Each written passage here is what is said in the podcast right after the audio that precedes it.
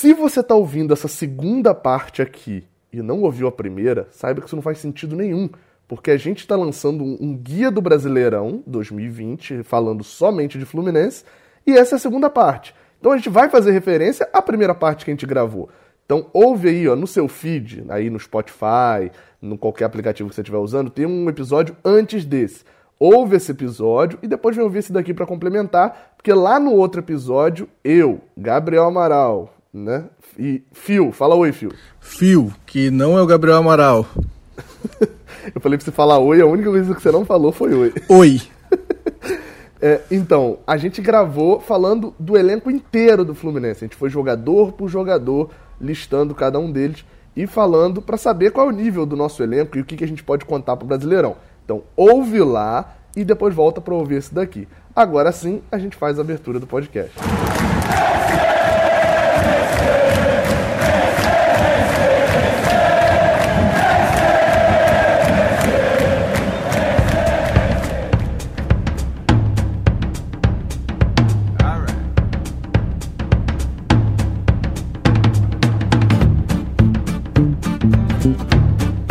Podcast 26, parte 2. É, chegamos no nível onde tem podcast todo dia. Teve um podcast ontem, teve um podcast hoje e tem, terá um podcast daqui a dois dias no domingo também. Então, praticamente viramos malucos e vocês não podem reclamar que não está tendo conteúdo, porque a partir de agora começa o Campeonato Brasileiro e teremos podcast praticamente três vezes por semana. Quase isso, né? Olha só, nível de produção e você precisa fazer uma coisa para poder retribuir esse nível de produção, que é postar nos seus stories e apresentar. É, o desafio dessa vez não vai ser postar no story, não. Vai ser postar o, o, o story com você é, é, ouvindo o episódio. É postar mandando num grupo de WhatsApp. Manda no grupo de WhatsApp da galera e posta ali do, do dos tricolores, o grupo que você tem, e posta aí que eu vou repostar todos. Eu no meu perfil, Gabriel do Amaral B. Então me marca que eu vou repostar todos, todos os seus grupos de tricolores ali que você. E aí o que vai acontecer? Seu grupo de tricolor vai ficar famoso também. Quer dizer, dentro da fama que eu posso te oferecer, né? Porque também não é tanta coisa assim. Mas posta aí divulgando falando pra galera: ouve aí, galera, esse episódio é maneiraço pra você ter uma noção de como o Fluminense vem pro Brasileirão e tal. Pô, muito maneiro o conteúdo. Faz isso daí que vai dar uma divulgação muito maneira pra gente. Não é isso? É isso, eu queria falar que momentos de intimidade, eu abri o podcast, coisas que ninguém sabe, eu uso aparelho, é, na verdade é uma contenção e eu abri o podcast com ele, eu acho que eu fico falando enrolado, então se você achou que eu falei igual um maluco no começo do aparelho, eu fiz aquela coisa nojenta agora de tirar o aparelho, tô com a dicção muito melhor nesse momento. É, não sei porque eu falei isso, mas me deu vontade de, de, de passar. é, é que eu sempre tiro de gravar o podcast, dessa vez eu esqueci. E a gente, é, estamos gravando isso aqui na própria sexta-feira. Acabamos de ouvir um. Acabamos de maratonar uma série chamada Mário Bittencourt. Ele fez uma série de quatro horas e não uma piada. É, mas ele fala bem o filho da mãe, né, cara? Mas são quatro horas, né? Ele gosta, né? Hum, hum, hum. Enfim, né? vamos, não. vamos tentar não deixar o episódio tão datado, né? É, porque só quis galera... dizer porque a gente realmente é. tá no, no, Hoje é dia de falar de Fluminense, né? É. Quem tá ouvindo hoje e ouviu. Quem tá ouvindo hoje e ouviu a coletiva Haja, haja orelha.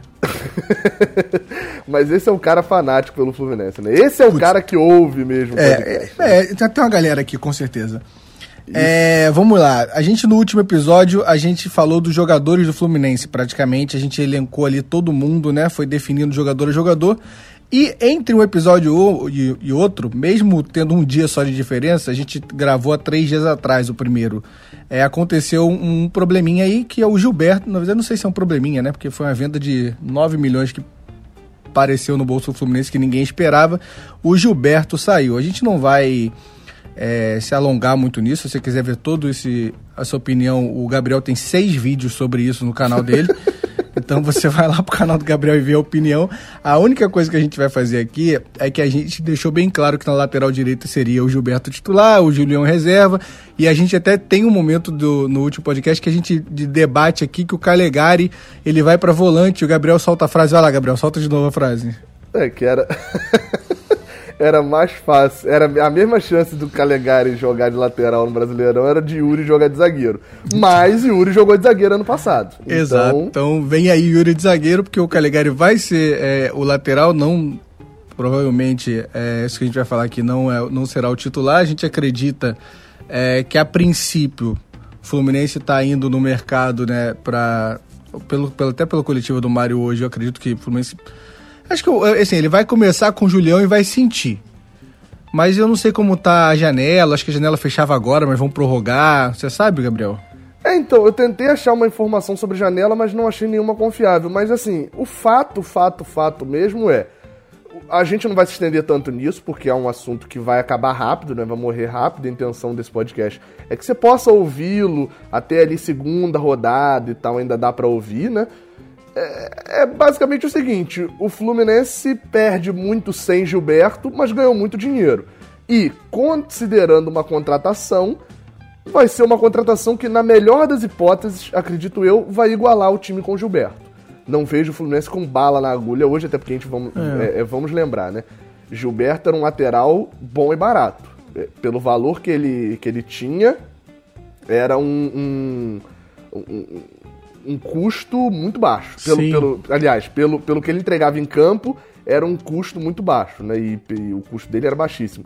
Então, dificilmente a gente vai conseguir um jogador igual a ele. Se é. conseguir, vai ser no mesmo nível. Então, aquela análise e tal que a gente fez volta pro elenco, né? Volta para é. aquela questão que eu falei várias vezes. O Fluminense até tem um time, mas não tem um elenco. Olha o elenco aí no Brasileirão, né?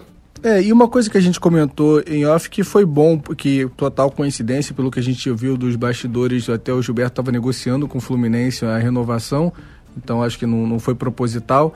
O Calegari ter estreado ali como lateral, é, ainda mais que a gente conhece a torcida do Fluminense, sabe que ela tem um pé atrás com o Julião e ela não sei, tá apaixonada pelo um Calegari. Pé? Não tem? Um pé tem o um corpo inteiro, né? Não, meu amigo tem um pé. Um pé do tamanho daqueles jogadores de basquete. É. E aí eu acho que essa pressão é saudável pro, pro Fluminense, porque o Julião não é aquela situação onde a gente até brincou no, durante muito tempo nesse ano que o Egídio, ah, não reclama do Egídio porque o banco é o Ourinho. O Julião, ele tem uma sombra dele ali, mesmo que talvez essa sombra não exista a princípio pro, pro Odaí. Mas na torcida existe essa sombra, essa sombra é gigante. Então acho bom até por, por, questão de elenco, questão de competitividade ali por posição, mas a princípio vão brigar os dois.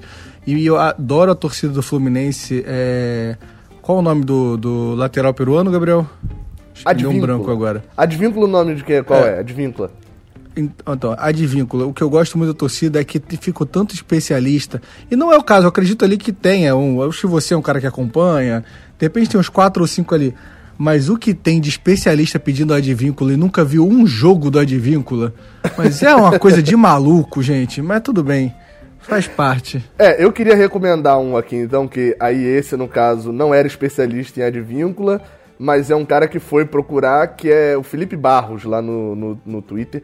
E eu acabei de perceber que eu não o seguia. Caramba, eu vejo direto no tweets dele aparecendo e não seguia. Mas é arroba FelipeBMSA. Porque ele foi buscar informação sobre, sobre o Advíncula e a análise que ele fez lá do Advíncula foi sensacional. Basicamente, ele descreve o Gilberto. Jogador que chega muito na frente, atrás não é muito bom na marcação. Aí eu fiquei olhando. Acabei falando, de seguir é, ele. meu amigo. Gilberto, é, Gilberto só pra gente, a gente partir pro, pro, da onde a gente parou. Eu fui por acaso é, fazer uma gravação do que jogada que eu fui ver aquele. fui rever aquele jogo do a semifinal do, do, do pênalti do Léo Santos. É, é. Beleza, você tá pagando a punição aí de alguém. Era, é, cara, é, é, surreal como a gente é eliminado aquele jogo, né? A gente perde, o Johnny perde uma bola na um travessão absurda e tal. e o Gil, e o Gil, é, eu não, eu não tenho essa mania do Gabriel de ficar vendo torturas, é porque realmente eu queria falar desse jogo no, no vídeo do Que Jogada e, e quis, quis dar uma olhada. E aí. Cara, aquele, ali, aquele jogo representa o Gilberto. Olha só os melhores momentos. O Gilberto entrega umas duas bolas que o Flamengo não fez o gol porque não quis fazer o gol. E na frente ele, ele cria chances. É, é o Gilberto. Quando eu olhei, eu, eu já olhei com o olhar do Gilberto vendido, né? Com saudade do Gilberto. Eu olhei e falei assim: é, não é tanta saudade assim também. 9 milhões bem pago pra caramba, né, gente? Então vamos partir pro. É, a gente vai voltar a falar de Gilberto depois, quando for elencar em qual em qual posição o Fluminense está ou como o Fluminense joga nessas primeiras eh, rodadas, né? Eu vou puxar por um exemplo desse. Mas para a gente começar, eu acho que é legal a gente pensar aqui em qual é, em que ponto o Fluminense está dentro desse Brasileirão. Cara, é, a gente eu- não ia falar do Odair, não? Não querendo Ah, atrapalhar a sua Odair, é edição, mesmo, é, é porque a gente mesmo, é esqueceu, mesmo, é a gente mesmo. falou de todo mundo e ficou de falar Isso. do Odair no outro. Isso, é porque eu sei que você, eu, eu queria pular. Porque você falou que ia falar 20 minutos de Odair. Caraca, e eu aí eu muito disse que ia falar só o seguinte: na sexta rodada, Odair cai. Mas vai lá, fala aí então de Odair. Cara, vamos lá.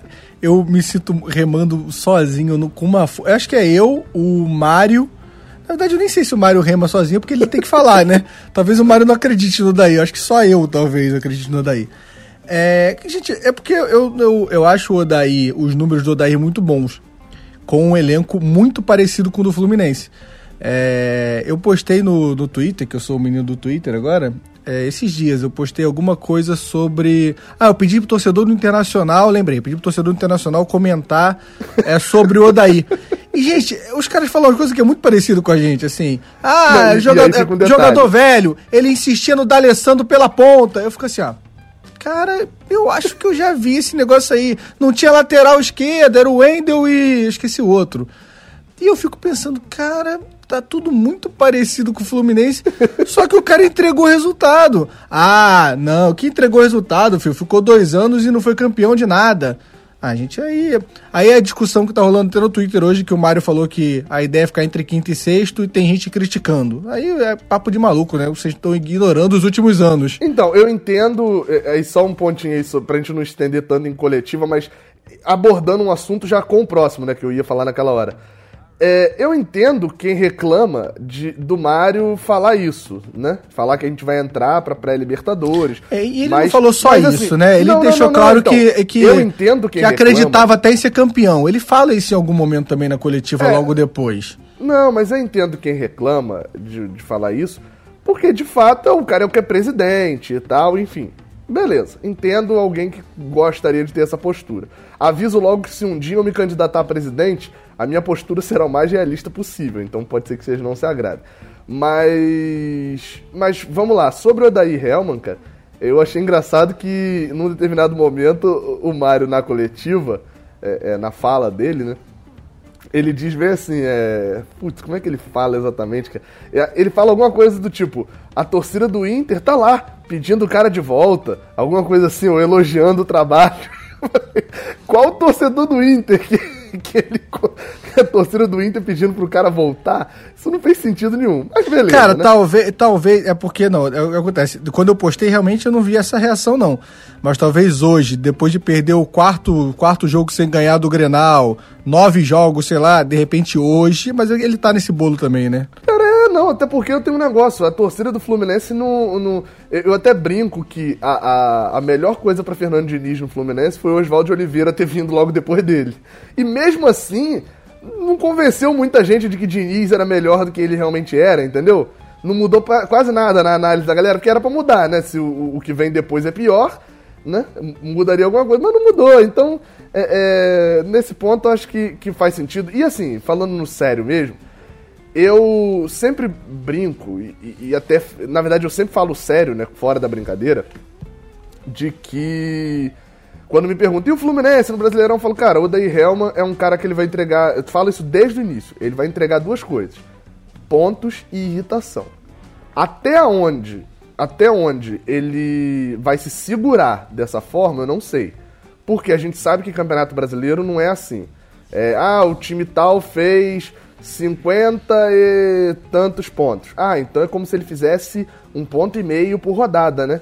É, mas a gente sabe que não é tipo assim, um ponto e meio por rodada é o quê? É uma vitória e uma derrota, né? Vence uma, perde outra, isso. A gente sabe que não funciona assim. Não é você ganhar todas em casa, perder todas fora, né? Não é essa sequência. É ganha três seguidas, perde duas, aí fica seis jogos sem ganhar, mas depois ganha quatro seguidas. Eu não sei se o Odair Helman tem lastro para segurar uma sequência de jogos ruins. E lastro, eu digo, por mais que hoje, nessa coletiva que a gente viu hoje, né, que acabou acontecendo hoje, do Mário Bittencourt, a gente vê claramente que ele vai relutar muito em demitir Odair Helman e demitir treinador. Eu não sei até onde vai esse lastro de Odair, entendeu? E, e é o meu medo. E não lastro só com a diretoria para demissão e etc. O lastro com a torcida, porque recuperar a torcida é muito mais difícil do que conquistar. E a gente tem umas sequências dentro desse brasileiro que a gente vai abordar no final do podcast que são. Assim, é daquela sequência para derrubar treinador, né? Sim, então é, o meu eu medo é com você. É, eu acho que o tipo do, do Odair, ah. ele depende de resultado muito mais que um tipo de futebol que acaba encantando o tipo do Diniz, entendeu? Se você olhar a paciência que a torcida teve com o Diniz e a diretoria, é a consequência do tipo de futebol dele.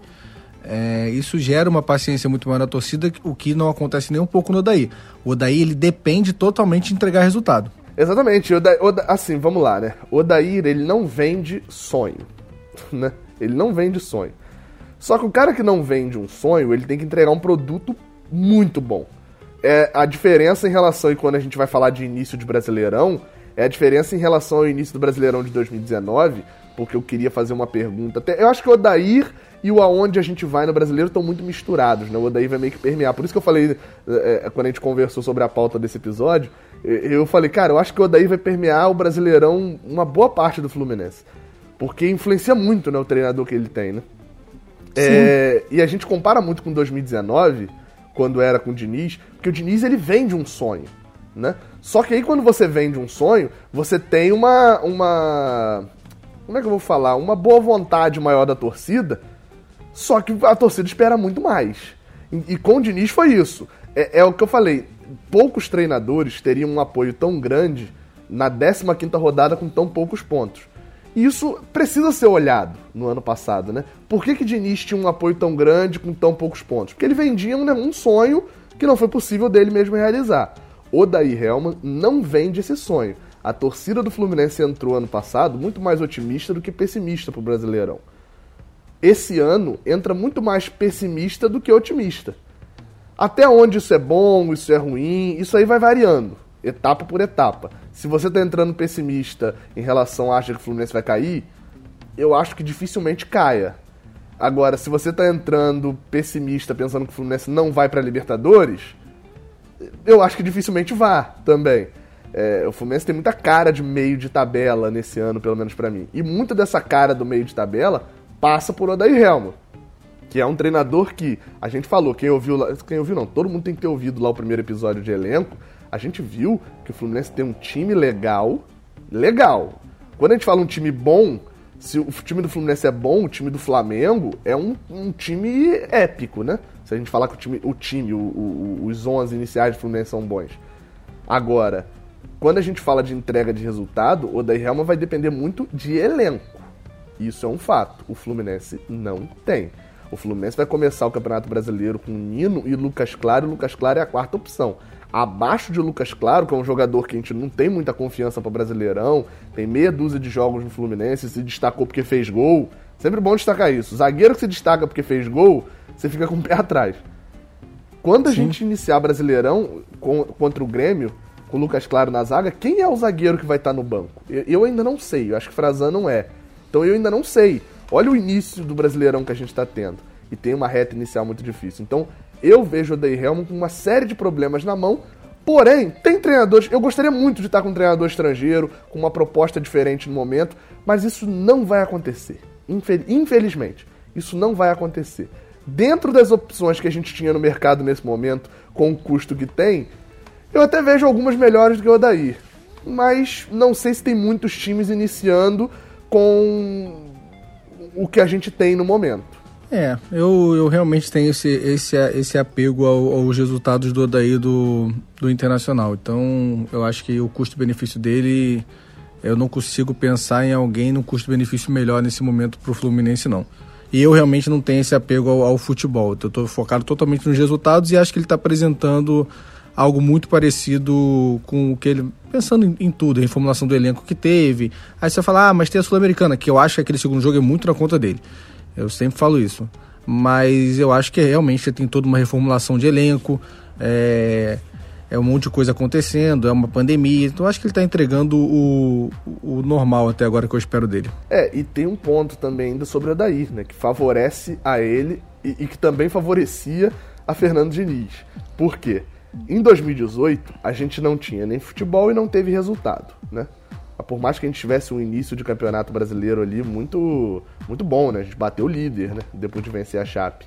gente conseguiu pontos ali que a gente não imaginou como ia conseguir. Aquela vitória com um gol de, de cara, né, de Pedro contra o Cruzeiro, com um a menos, voadora de Gilberto, vitória contra o, eh, contra o Vitória, com gol de Pablo Diego lá. A gente conseguiu as vitórias bem malucas, colocou a gente no início bom, mas o futebol era ruim e o resultado foi ruim no final do ano. Então Diniz chega com a comparação anterior horrorosa. O Fluminense vinha de futebol horroroso nos últimos anos. Então ele tinha uma boa vontade. O Daír agora, ele tem a mesma coisa que Diniz tinha por outro lado, que é o resultado foi tão ruim no ano passado que o termo de comparação já é péssimo. Se ele chegar vencendo uma, perdendo duas, vencendo. Mas ele vencer três jogos aí nessa sequência inicial, ele já tá é o rei. Porque a comparação lá atrás é muito ruim, né? Só que aquele negócio, o problema da gente ficar sempre se comparando no ano anterior é que a gente tá sempre se comparando com algo muito ruim.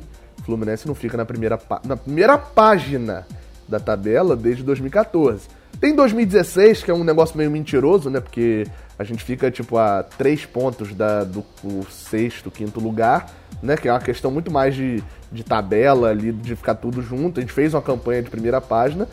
Mas é fato que se o Fluminense ficar sempre se contentando em ser melhor do que o anterior, tá ferrado, né? Mas eu não acho que seja a ideologia do do Mário, de, de, eu não vejo o Mário com essa cabeça não. Eu acho o Mário meio ambicioso. Essa é a impressão que eu tenho olhando como torcedor. Eu não consigo achar o Mário, mesmo essa coletiva, tudo que eu falei, eu não achei na coletiva que ele falou, tipo, ah, estou feliz em quinto e sexto, não. Eu acho que ele falou, mas não é algo que eu acho que ele venda internamente pro clube, não pro clube não, pro, pro elenco, pros jogadores. Eu acho que o Mário é um cara bem. É, não sei, a impressão que eu tenho. Posso estar errado também, né, gente? É, enfim. Sobre isso, então, já que você tocou no tema ambição, vale a gente falar dos nossos prognósticos para a tabela. Você tá vendo aí, o Globoesporte.com até lançou um, um, era um esquema lá para você colocar, montar a sua tabela, né? É, é, é, enfim, colocar ali nas posições. O, alguns jornalistas fizeram a sua tabela e publicaram na rede social e tal. E eu achei uma questão interessante. Até agora, eu vi de vários, vi desde de torcedores né, de outros times e tal, de várias regiões do Brasil. Né, eu tenho uma proximidade muito grande com torcedores da região Nordeste, por causa de um grupo que eu tenho e tal. Enfim, eu vi, e, e, de jornalistas também, até mesmo de jornalistas que desconhecem totalmente o Fluminense, né? O caso, boa parte daquela galera mais paulista, é, é, enfim. Vocês sabem de quem que eu tô falando e de qual canal que eu tô falando. Bem, até agora, cara, eu não vi nenhum colocando o Fluminense na zona de rebaixamento. Nenhum. O, o mais perto que chegou foi. Eu não vou lembrar o nome dele, eu tô vendo a foto dele aqui agora, mas eu não vou lembrar o nome dele, mas é da Fox e ele colocou o Fluminense em 16. É, e colocou caindo Santos, Goiás, Atlético Goianiense e Esporte. Só que nenhum também colocou o Fluminense acima de, de nono, de oitavo. É, é esse o lugar mesmo do Fluminense para você?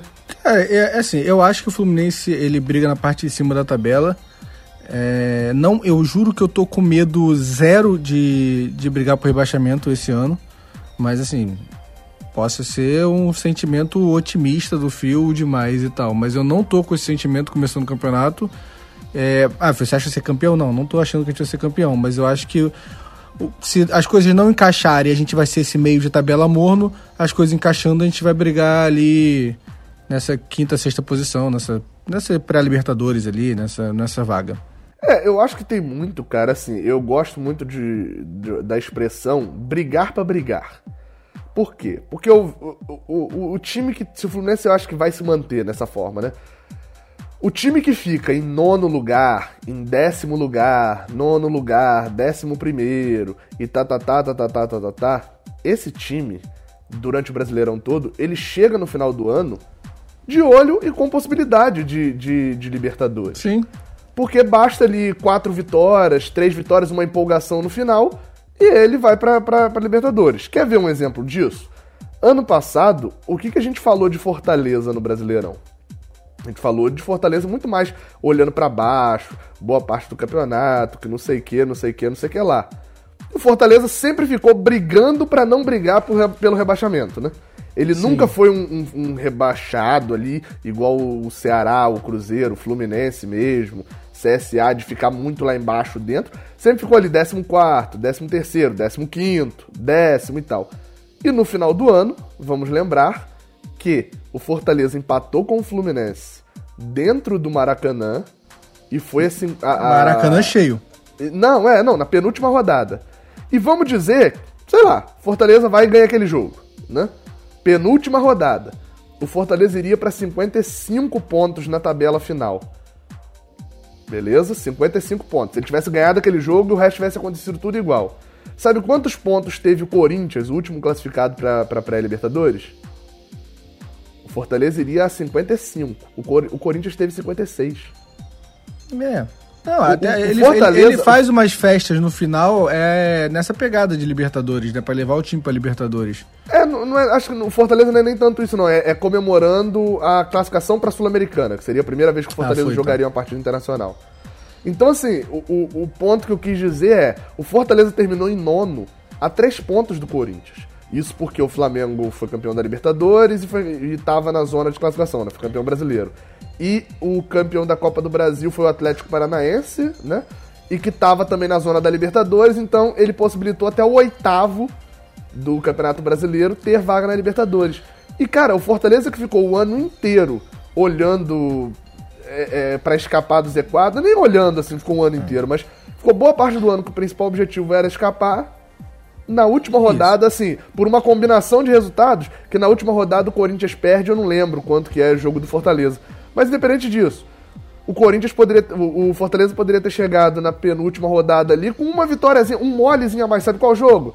Acho que tem um jogo que o Fortaleza abre 3 a 0 no Santos e ele toma empate e tal. Você vê, um joguinho desse. E o Fortaleza estava na Libertadores esse ano. É, é, então, é... Tem, só, tem só uma diferença grande entre o. Tem, tem várias diferenças, na verdade, né? Mas para esse caso que a gente está falando. Entre o Fluminense e Fortaleza. É que assim, a expectativa da torcida do Fortaleza é, possibilita dela ficar no meio da tabela, porque o que acontece com o meio da tabela?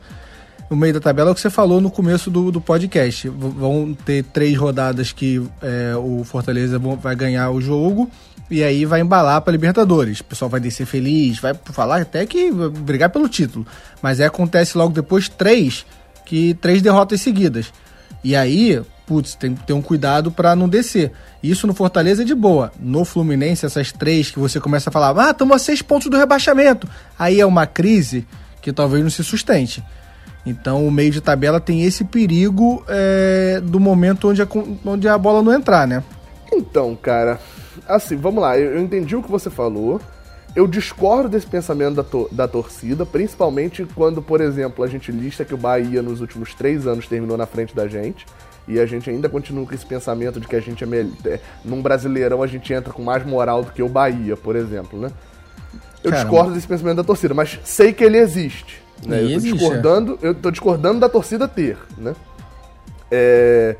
Só que se a gente for parar pra pensar, cara, no ano passado a gente viu o quanto que esse brasileirão nesse meio de tabela aí, ele é, e pra esse ano talvez mais ainda, ele é muito é, é, é homogêneo, no sentido de que Vamos lá, a gente pode tirar quem? De, de que não. Tá, quem já vai ser frustrante se o time não for para Libertadores?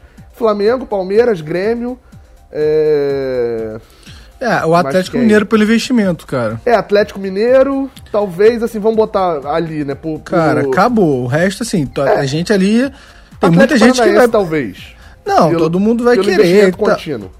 É, mas eu acho que não é uma coisa. Assim, eu, eu olhando de fora sem ser torcedor do Atlético Paranaense, se ele não entrar, não mudou minha vida. Eu não achei que foi um absurdo, entendeu? Uhum. Então, beleza, a gente concorda desses quatro, depois viria, talvez. Como são seis vagas, né?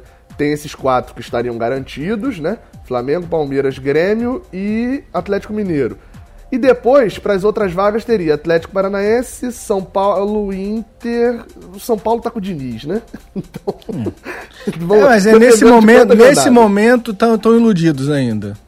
É, mas Atlético Paranaense, Internacional, Corinthians, São Paulo. E Santos, cara, times. é porque o Santos fez uma cagada, né? Mas o Santos não, vem nos últimos não. anos. É, o é. Santos, o Santos tá num ponto que eu, eu tô olhando pro Santos e falando bem assim, ó, Cruzeiro Eu não duvido, cara. A quantidade de jogador pedindo rescisão e a confusão política. E os caras contratam Mano, cara, É porque futebol é uma parada muito bizarra, né, gente? Futebol é uma coisa que a gente não consegue. Não é uma matemática exata, confunde a gente. É o. É, é a final agora da, da Copa do Nordeste, onde tem o, o Bahia com o Roger fazendo um trabalho contínuo. E o Ceará, que acho que está no terceiro técnico no ano, com uma pandemia no meio.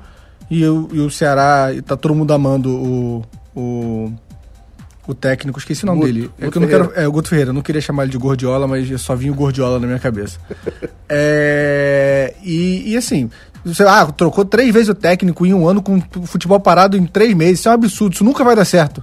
É o campeão e contra um cara com futebol contínuo. Então, um trabalho contínuo. Futebol engana. Então, a princípio, absurdo. Chamou o Jesualdo, não era? Jesualdo. Chamou o Jesualdo e ficou 15 jogos e mandou ele embora e trouxe o Cuca. Que loucura! Aí daqui estamos conversando no final do ano, o Santos brigando pelo título. É, futebol, né?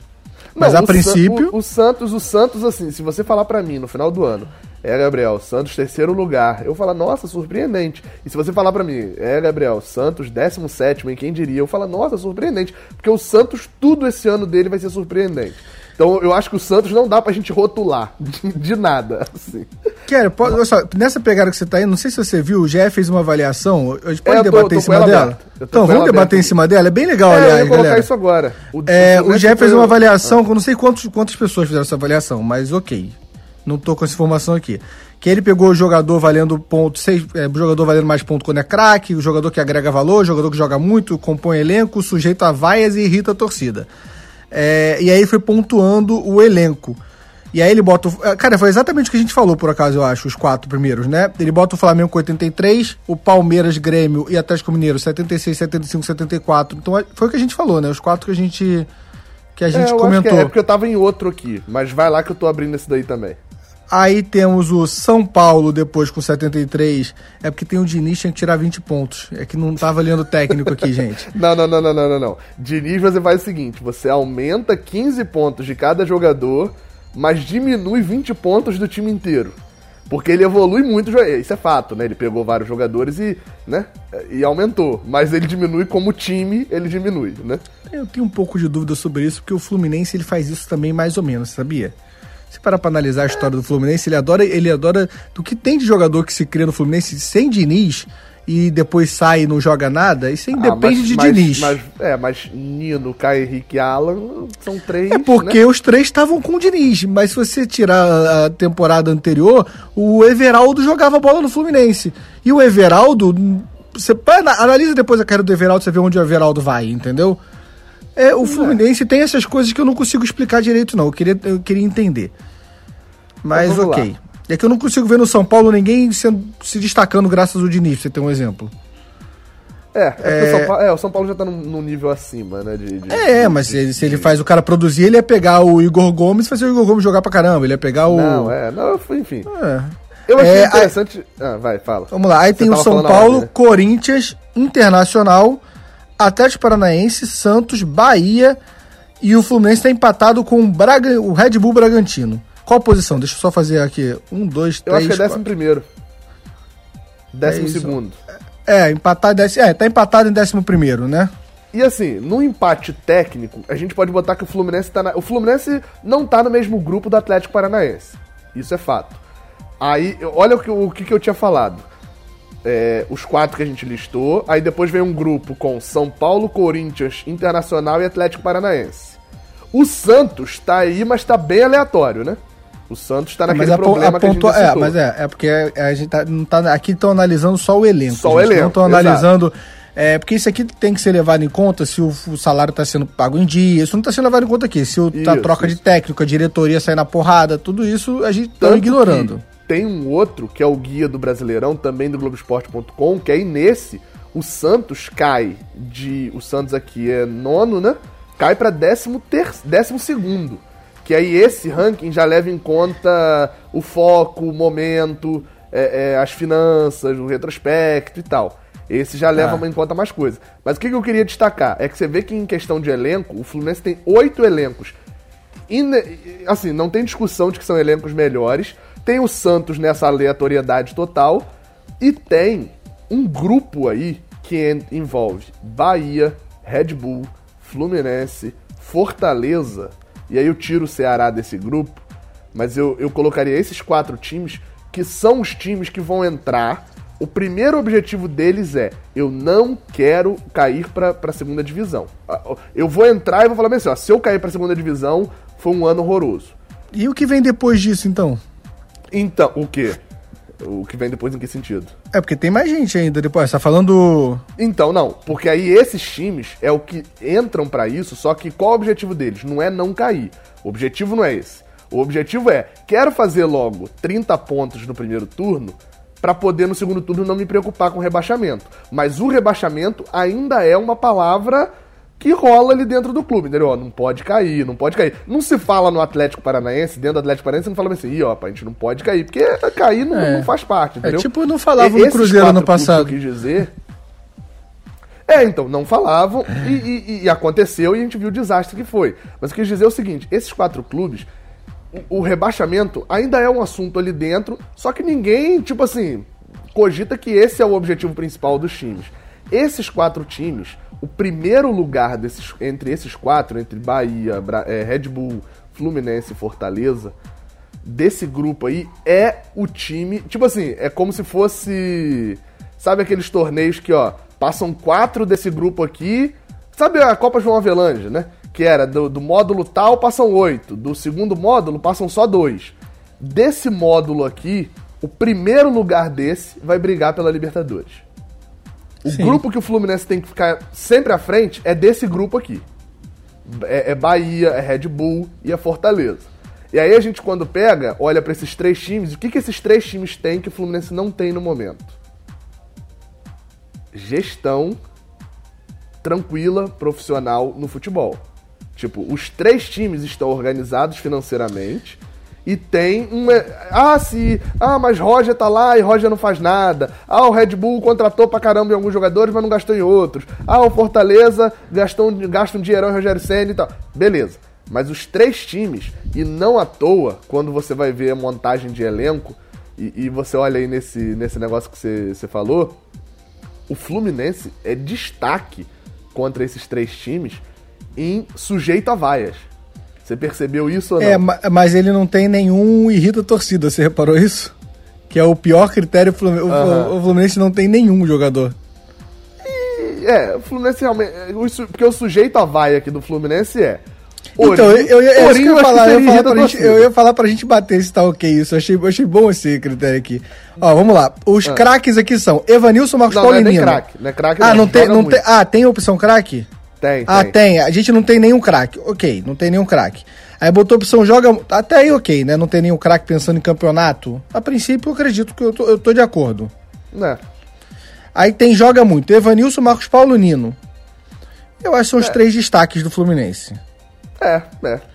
Hoje. Não digo que são destaques, porque, por exemplo, né, se me colocar lá e eu fizer um gol nesse Brasileirão, eu sou um destaque, né? Porque ninguém esperava isso. É o caso, por exemplo, do que a gente vai ver logo depois. São jogadores que a gente não esperava, mas que estão melhor do que, do que esperava dele. Agora, esses três, de fato, são aqueles jogadores que seriam titulares em é. 17, 18 times do Brasileirão. Agora, aqui nessa meiuca aqui, cara, aí é muita aleatoriedade. Quem tem. Ah, tem dó, aí tem agrega valor. Aí tem Dodi, aí tem o Fred, Hudson, Matheus Ferraz, Miguel, Muriel, Nenê, o Elton Silva, Iago. Mas aí tem, tipo assim, tem o Michel Araújo e o, e o Pacheco que eu ainda não sei. Tem um agrega valor aqui pela expectativa. O Elton Silva, por exemplo, que no primeiro semestre não mostrou não, que é, mas é que, eu, é, que, é, que, eu botei que esse, assim, esse a gente sabe o que ele é. Eu não sei ainda o que é o Michel Araújo ah, e, o, tá. e, o, e, o, e o Pacheco. Eles estão aqui pela expectativa que a gente tem. Aí, por exemplo, aí tem o compõe elenco que é um nível abaixo, os garotos da base, tipo o André e o Calegari. É, é, é, é, tudo muito vago. Né? Se perguntar para mim quem eu prefiro hoje, o André, o Calegari ou o, o Michel Araújo, eu prefiro os moleques da base.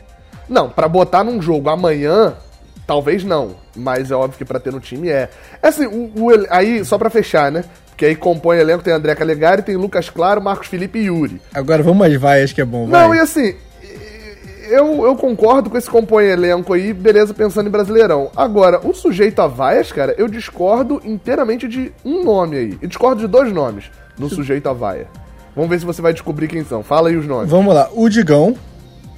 Isso é óbvio que não faz sentido o Digão estar tá no sujeito a vaia, porque esse, essa, é, esse, é, sei lá, essa avaliação aqui é uma avaliação não da torcida do Fluminense. A torcida do Fluminense desvaloriza muito o Digão em relação ao futebol que ele vem jogando.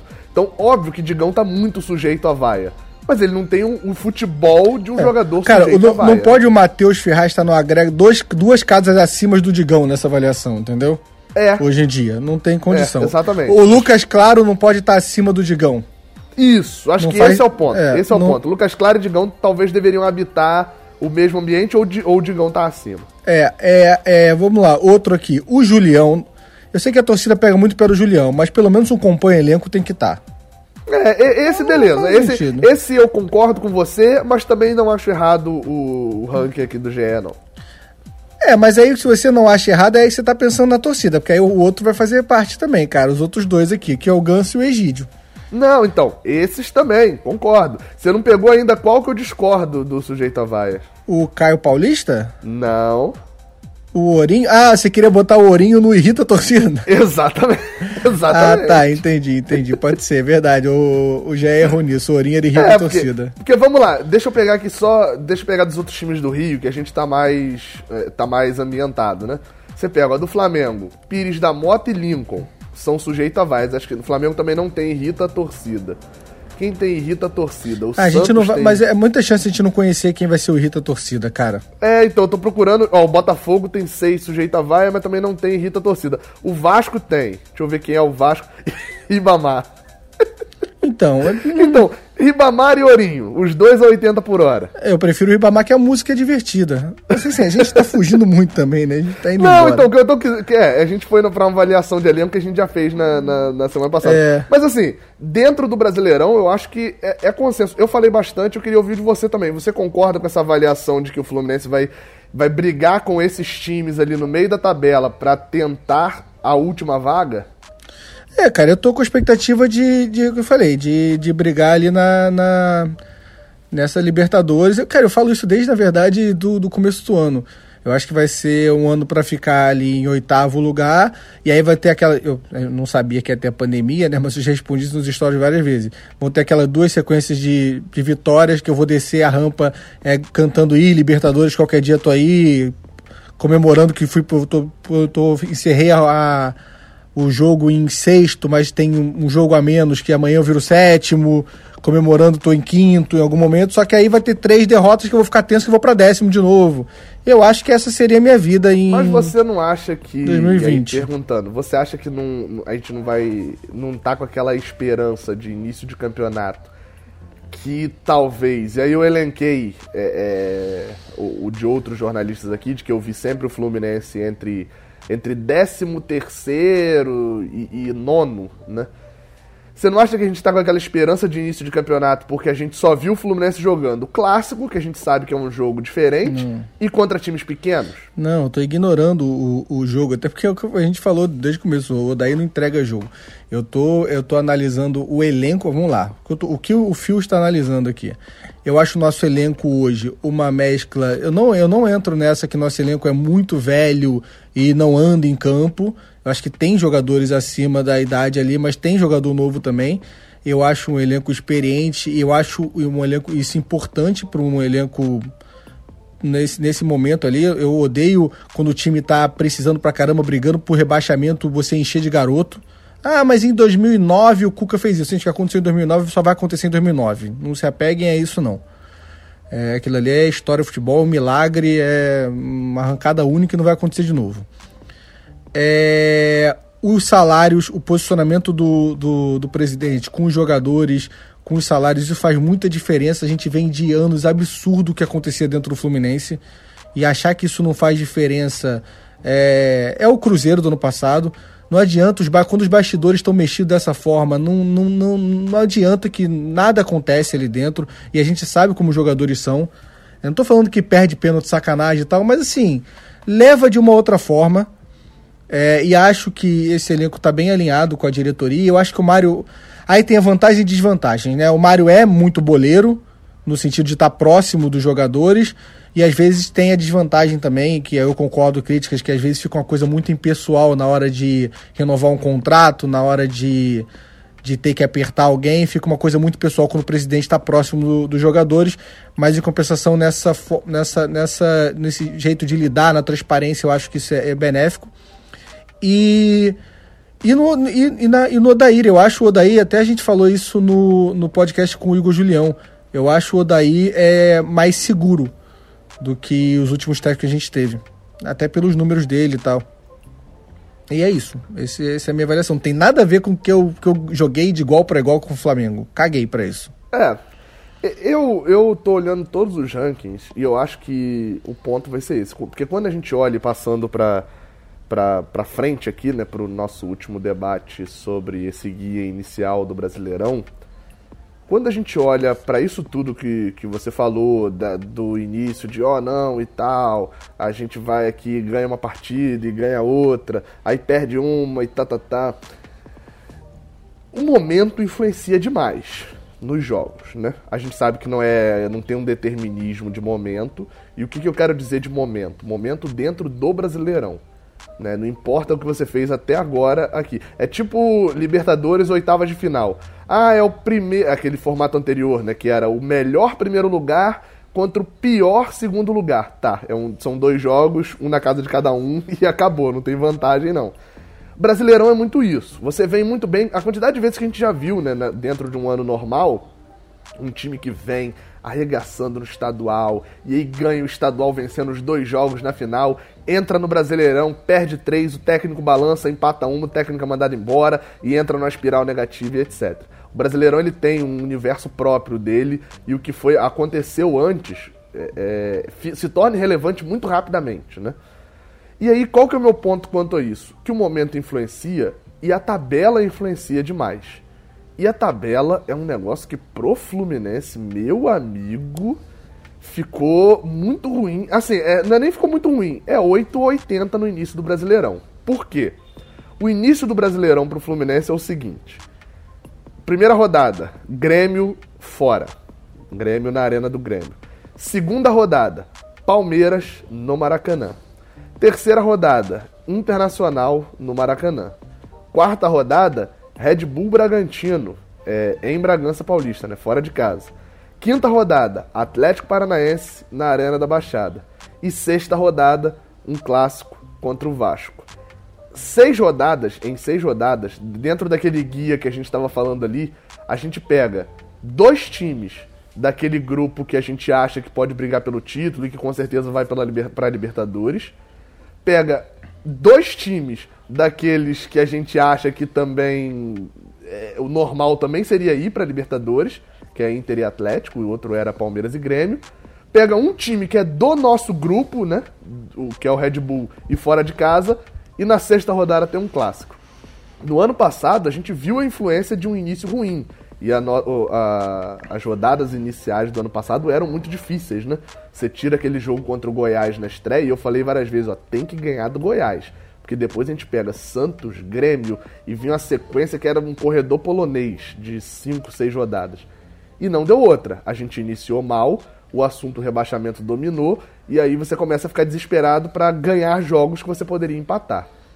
O que, que, você acha que esse, esse início de Brasileirão vai influenciar muito? Ou é melhor ser assim porque aí se acontecer de ganhar o Grêmio e, e ganha Palmeiras, empata com o Inter, etc, e começa muito bem, depois vem a sequência mais fácil. Esse, esse áudio pode envelhecer mal, né? Mas vamos, se eu pudesse escolher, eu escolheria manter o, a tabela dessa forma. Por quê? Porque assim, o que eu tenho acompanhado do, do, dos jogos, como teve essa pandemia, essa parada, os times estão voltando muito nivelados por baixo. Então eu prefiro pegar os times melhores agora nivelados por baixo do que pegar eles daqui a 19 rodadas, 16 rodadas, no final da, do turno é, já mais embalados. É, então, assim, não me incomoda isso nesse sentido. Mas é um começo de tabela complicado. Tem, é o Grêmio, que assim, é, veio, ganhou o clássico tal. Foi um jogo bem, bem ruim, mas poderia ter goleado o Internacional mas, mas é, vem sem o Cebolinha, acredito que foi fechou hoje a venda, então perde muito, até porque a gente sabe que o reserva do Cebolinha é o Luciano. E a gente sabe que o Luciano, para fazer um gol, tem que chutar seis vezes. E o time do e Daí estreia não. de Brasileirão, estreia de Brasileirão, se quiser pode botar um pênalti pro Grêmio, né, que ele perdeu ano passado. É, pelo então assim, Fluminense, tem que então. ter. É. E o time do Daí não, não é normal abrir tanto, é tanto, tomar tantas oportunidades assim de gol. Então, se o Luciano estiver ali na frente, já ajuda muito. É, tem que ter cuidado com a lei do ex, que me incomoda muito. Tem ali tanto o Diego Souza quanto o Michael. Se puder, tem mais alguém que o Fluminense, que tem de gente Luciano. no Fluminense. Não, o Luciano tem que ter cuidado, porque a lei do ex é grande, mas o poder de, de perder gol do Luciano é maior do que a lei do ex. E o Palmeiras, cara, da mesma forma que a gente tem problema no Allianz, nos últimos dois anos a gente ganhou do Palmeiras no Maracanã, né? É, mas eu sou muito assim. é- é- Eu sou o cara da estatística, né? E tal, mas pra dentro de campo, cara, esse tipo de estatística não é o tipo de estatística que eu levo pra, analisar, não. Sabe, tipo assim, essa do Allianz, beleza, eu concordo e tal, é uma estatística absurda, mas eu não acho que o Fluminense é, é, tenha mais possibilidade de perder no Allianz porque ele sempre perde, entendeu? Eu gosto da estatística, por exemplo, o Fluminense ganhou seis times que jogam igual ao Palmeiras. Agora. Mas ninguém tá jogando nada. Você tá acompanhando os jogos? É surreal. É assim, é Não, é, muito. então, é, isso- é um nível, eu- eu- o é meu- um nível absurdo de lado. futebol. O meu comentário vai por esse lado, que é. Você ia falar mais alguma coisa depois do Não, Palmeiras? eu ia falar só, só. É porque eu fiquei muito orgulhoso dessa minha análise, que eu não tinha pensado nisso antes, dessa minha análise de escolher agora os bons. Eu não tinha pensado nisso, eu tô muito impressionado com o meu poder de raciocínio. Eu realmente e- mereço todo o, toda a glória nesse momento. Brincadeira, humil- tá, gente? Foi. é, a humildade agora ficou lá no, no Allianz, né? Não, então, aonde que eu vou abalizar meu comentário? Se eu tivesse que escolher, eu gostaria de não poder escolher. Porque a partir do momento que você escolhe, você fica com a responsabilidade. Como já tá posta, já tá, né? Já tá posta essa, essa tabela, aonde que eu vou me agarrar pra ser o cara positivo? Olha só, hein, Gabriel positivo. O Fluminense estreia contra o Grêmio, pega o Palmeiras, depois pega Internacional, aí vem Bragantino, é, Red Bull, Bragantino, Atlético Paranaense e Vasco. Tirando o Vasco, vamos até a quinta rodada, porque o Vasco eu botei um peso complicado por ser um clássico, né? Só por isso, porque Já gente... que o, é, o Odaí tem feito um bom trabalho em clássicos, né? É. Que é muito diferente, porque, porque assim, gente, pare, não sei se vocês vão querer fazer isso, mas não façam análise dos últimos anos em clássico, não. Porque é assustador o desempenho do Fluminense nos últimos anos em clássico. Não, principalmente se pegar clássico contra o Flamengo, né? Que é mais Cara, absurdo não ainda, precisa né? se apegar só nisso, não. Confia em mim. Eu fiz esse trabalho. Não, não se apega nisso aí, não. E É, esse não, ano, não, realmente, o Odaí falando- vem com um trabalho muito bom. Não, mas esse é o que eu tô falando principalmente, né? Porque esse tá devastador, mas enfim... É, cara, eu não sei te responder se é porque você tá comparando os últimos dois anos só, cara. Não, não, eu tô indo até 2016 e de, do- de 2017 pra cá. E 2017 pra cá, aquele negocinho baixinho pra ninguém ouvir. 2017 pra cá, a gente só ganhou um jogo a Vera deles. A Vera que eu digo, e, e, e- dos que não são a Vera, a gente também só ganhou mais dois, se eu não me engano. Que é o 4x0 lá em Cuiabá e o 1x0 do gol de calcanhar desse ano.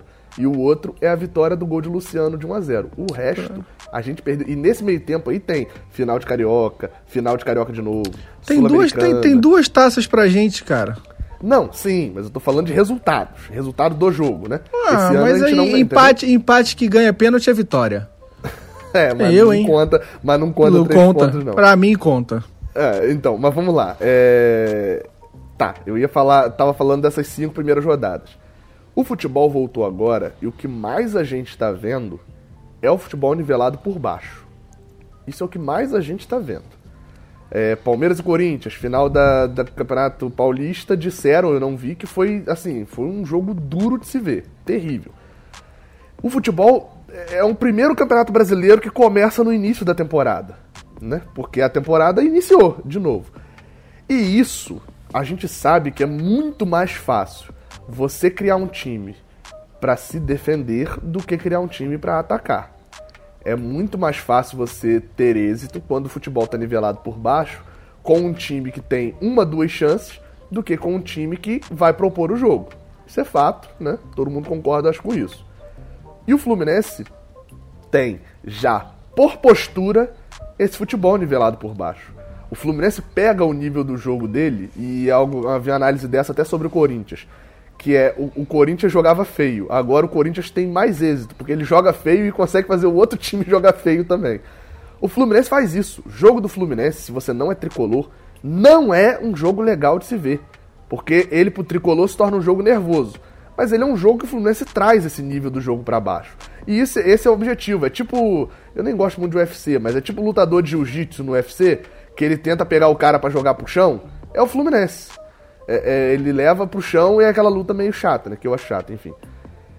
E qual que é a vantagem nisso? Isso ao longo do Brasileirão provavelmente vai mudar. Os times que têm uma qualidade melhor e que forem adquirindo ritmo de jogo, escolhendo melhores as peças e tal, vão voltar a ser soberanos no Brasileirão. E a vantagem de pegar isso no início é que o futebol ainda está nivelado por baixo e o Fluminense tem chance contra esses times.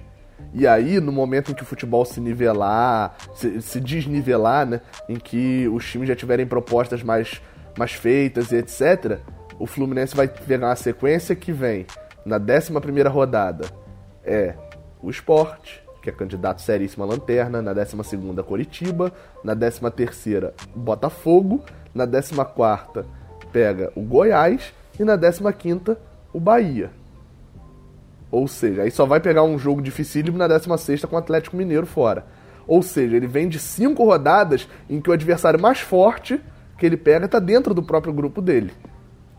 E aí, numa rodada dessa, se você já saiu de um corredor polonês dessas 10 primeiras rodadas com 15 pontos, por exemplo, né? 15, 18 pontos em 10 rodadas, 15 pontos, né? Significa você vencer uma, perder uma, vencer uma, perder uma. Você chega grande para pegar uma, uma sequência dessa. E aí o futebol já tá mais desnivelado, você enfrenta os times que você é um pouco melhor. Então, esse é o ponto positivo que eu vejo desse início o futebol é nivelado por baixo, e se o Fluminense souber jogar nesse futebol nivelado por baixo no Brasileirão também, a gente tende a ter um início de ano. E o que, que eu falo que é um início de ano bom nessas 10 primeiras rodadas? É isso, é ter 15 pontos. Eu vou dar uma olhada aqui no Brasileirão Na 2019. 10 primeiras rodadas? É, 10 primeiras rodadas, 15 pontos. Significaria vencer 5, perder 5. 50% de aproveitamento. Que é a campanha básica da Libertadores, né? É, é, a campanha básica da Libertadores hoje em dia é 50% de aproveitamento.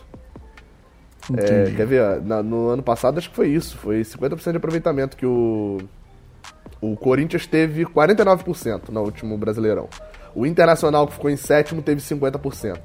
Então é, é, mais ou menos isso, né? Porque aquele negócio, se você tiver 50% até a 32 rodada, você tá na briga. Aí é a hora que você dá uma arrancada ali com o Marcão e, e, e, e vai. Mas a classificação no Brasileirão do ano passado, classificação Brasileirão 2019, décima rodada, deixa eu dar uma olhada em como estava na décima rodada. Com 15 pontos, a gente estaria em. Eita cacete, voltou para cima. Estaríamos em sétimo ou nono. Porque sétimo, oitavo e nono tinham 15 pontos. Que é a posição que a gente almeja terminar o Brasileirão, né? É, na, é a expectativa, né? Que a gente acha que vai acontecer, né? A expectativa realista é essa. Então, assim, você vê, quem estava ano passado nessa posição era Goiás, Corinthians e São Paulo. É, o Goiás tinha. O Goiás e Corinthians até tinham um jogo a menos, né? Porque eles tinham nove jogos. Então, possivelmente, o Fluminense ficaria em oitavo ou nono. O Goiás tinha exatamente isso: cinco vitórias e quatro derrotas. Olha a campanha do Goiás no ano passado e a campanha do Fluminense nesse ano eu acho que estaria bom. Por quê? Por que, que eu acho isso bom? Porque o Fluminense já teria passado o corredor polonês. E aí a gente estaria olhando para uma sequência em que viria Esporte, Coritiba, Botafogo, jogos em que a gente, na teoria, e ainda mais depois de ter feito esse início bom, seríamos favoritos e iríamos para poder fazer uma sequência de, de, de vitórias boas, né?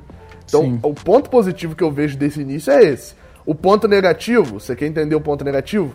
Olha pro Brasileirão do ano passado e o drama que a gente passou o ano inteiro. Porque o Fluminense não respirou o Campeonato Brasileiro inteiro, porque teve uma sequência inicial muito ruim. É, e, e quer ver um, um negócio diferente? Roda a tabela do Brasileirão do ano passado no inverso. Bota, tipo assim, os resultados da última rodada é o da primeira. Ia chegar ali numa rodada, eu nunca fiz isso, mas é uma curiosidade legal. Ia chegar numa rodada ali, possivelmente na sexta, sétima rodada, que o Fluminense ia estar tá no G2, ia estar tá brigando pelo título. Brigando pelo título, porque o Flamengo ia ter disparado, mas ia estar tá ali assim, G4. E aí aquele negócio. Se na décima rodada você tá no G4, a chance de você perder aquela sequência de jogos iniciais seria muito pequena, né? O momento influencia muito. É, cara, são coisas que a gente. Mas, mas acho que os dois concordam que, que é melhor pegar esses times agora nessa fase. Tá todo mundo jogando futebol ainda, se adaptando e, e, sem ritmo de jogo do que pegar embalado, né? Mas a gente só vai ter essa resposta se valeu a pena mesmo. E, é... é... isso que eu ia falar. Eu, eu não sei se no é o domingo. melhor. Eu não sei se é o melhor. No domingo? No podcast de domingo a gente vai, vai saber disso.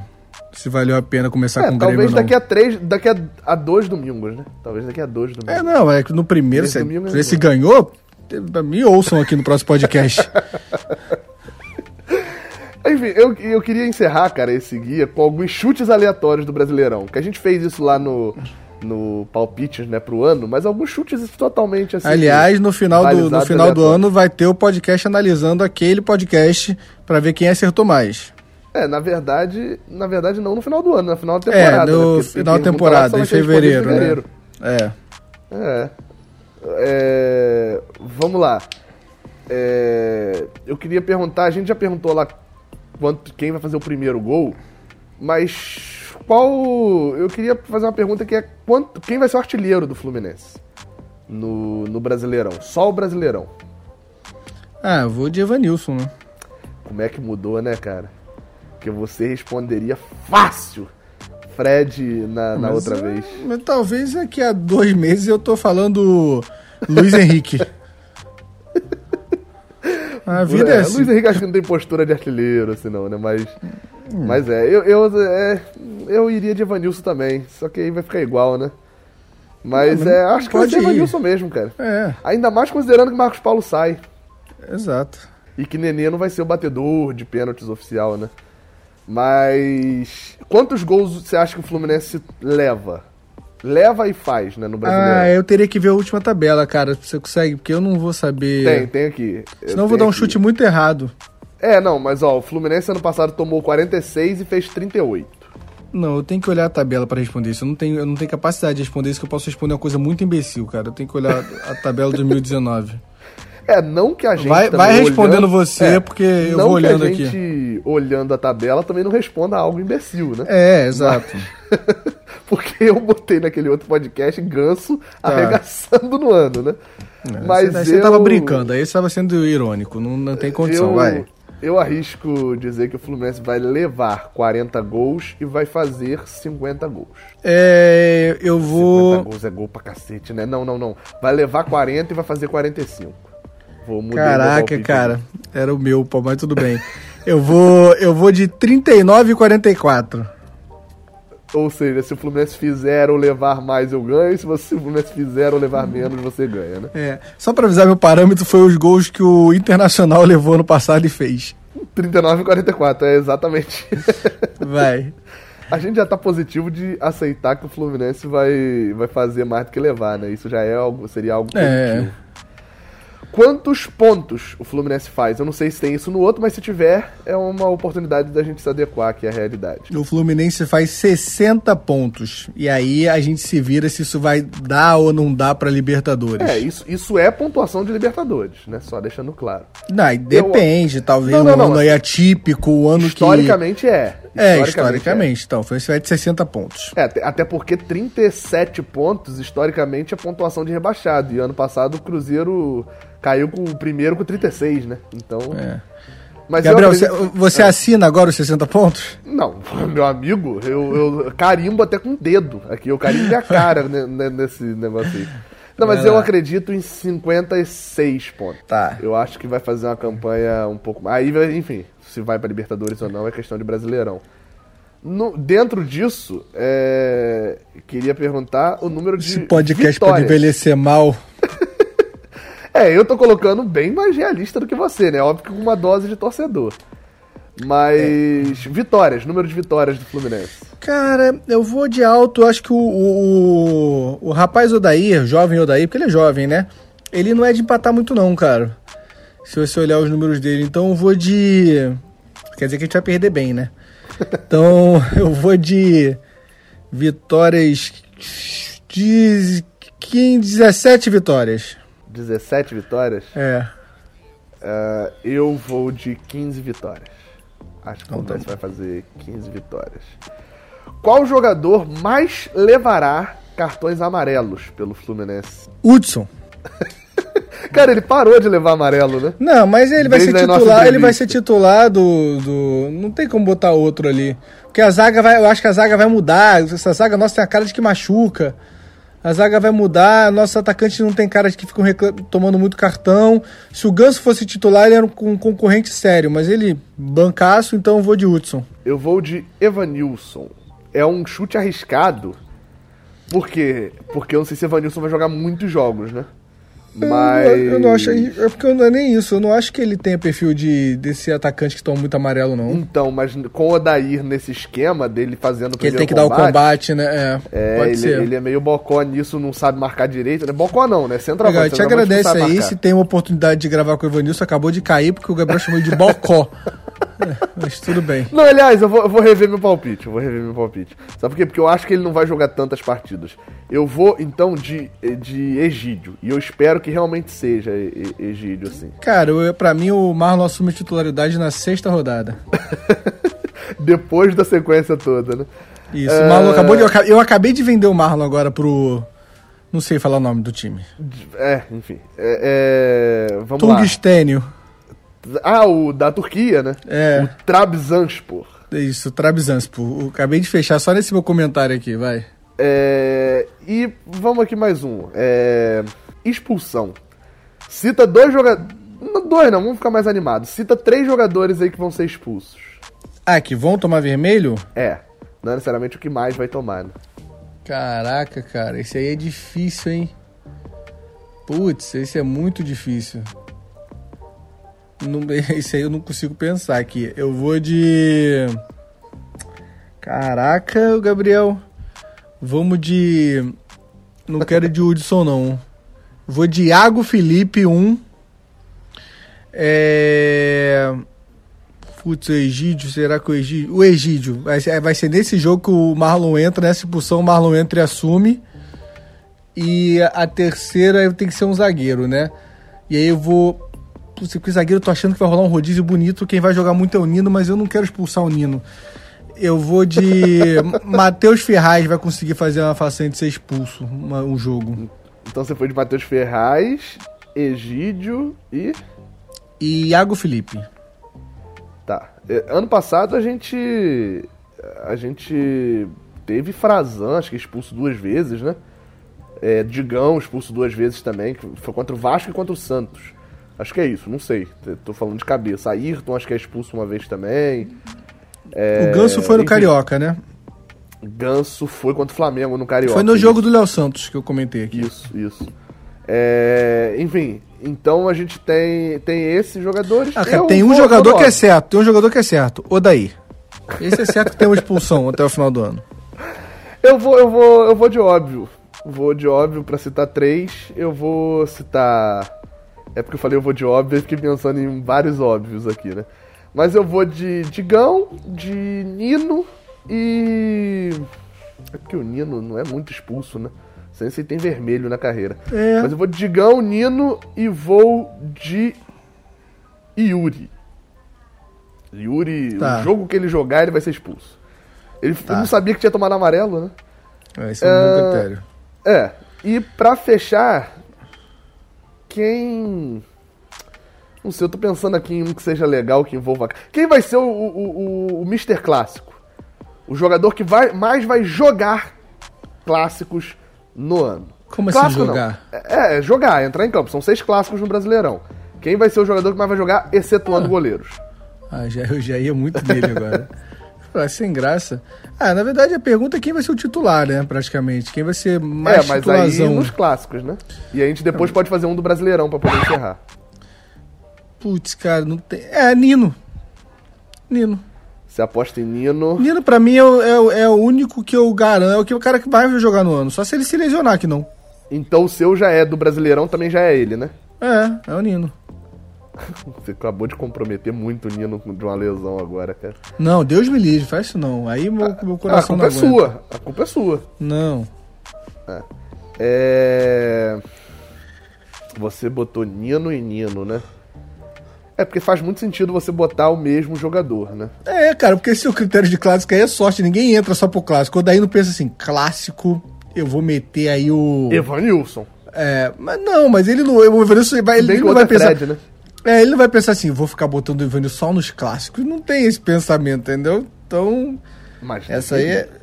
é Show de aleatoriedade, vai. Não, é, eu vou. Pra não ir igual a você, eu vou de. Nos clássicos, né? Primeiramente. Eu vou de. Hum, é porque eu acho que Marcos Paulo sai, cara. Eu ia de Marcos Paulo. É. Mas eu vou nos clássicos, eu vou de. vou de Hudson. Tá. Acho que é outro que tá muito garantidinho a posição dele também. E no Brasileirão, eu vou. Não pode ser goleiro.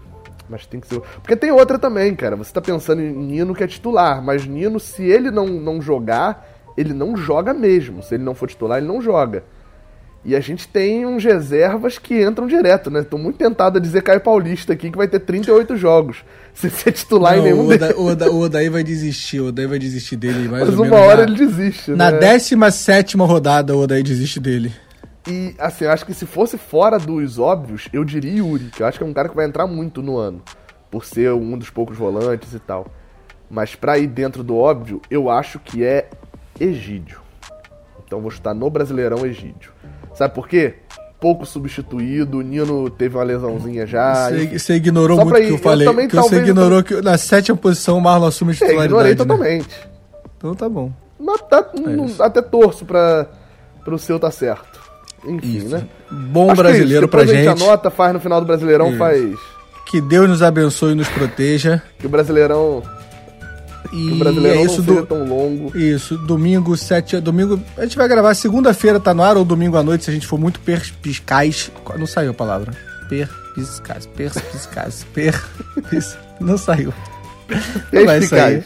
Perspicaz. Ih, não sai, cara. Eu tô com a palavra certa, mas não sai. Eu não vou falar, desisti da vida. Comente. Ah, quando você repostar os stories, escreve essa palavra, por favor. E Só pra gente saber a- que você tava até o final. isso, e até domingo ou até segunda. Mas sempre 24 horas e até 24 horas na loja de conveniência mais perto de você. Não, no, no seu tocador de podcast. Exatamente. Faz o que eu falei, manda aí no grupo do WhatsApp. Saudações tricolores. Até a próxima. Valeu. Valeu.